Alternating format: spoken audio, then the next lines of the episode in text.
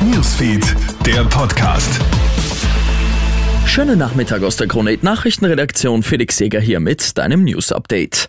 Die Teuerung bereitet vor allem den jungen Menschen im Land große Sorgen. Laut einer aktuellen Umfrage stottert sich die Hälfte der 18- bis 40-Jährigen von Gehaltscheck zu Gehaltscheck. Gerade in den letzten Tagen des Monats wird jeder Euro doppelt und dreifach umgedreht. Finanzielles Hauptproblem ist für die Jüngeren das Thema Wohnen, sagt Thomas Berghuber von der Schuldnerberatung Oberösterreich. Wer als junger Mensch zu Hause auszieht, findet teures Wohnen vor, sei es jetzt eine hohe Miete oder sei es hohe Eigentumskosten. Ältere wohnen bereits und die haben günstige Einstiegsmöglichkeiten gehabt, um günstig zu wohnen.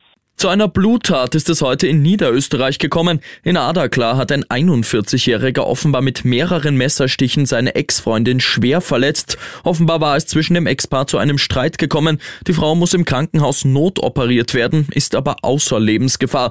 Die Tat mit ansehen muss das elfjährige Kind des Paares. Es ist schwer traumatisiert. Der 41-Jährige kann wenig später festgenommen werden, leugnet die Tat aber bisher. Die schweren Unwetter in Italien haben jetzt auch Auswirkungen auf die Formel 1. Wie heute bekannt gegeben wird, ist der Grand Prix von Imola in Norditalien abgesagt worden. In der Region stehen mehrere Ortschaften unter Wasser, Flüsse treten über die Ufer. Zuvor hatte sich auch der italienische Verkehrsminister dafür eingesetzt, dass der Grand Prix an diesem Wochenende nicht stattfindet. Ich wünsche dir noch einen schönen Mittwoch.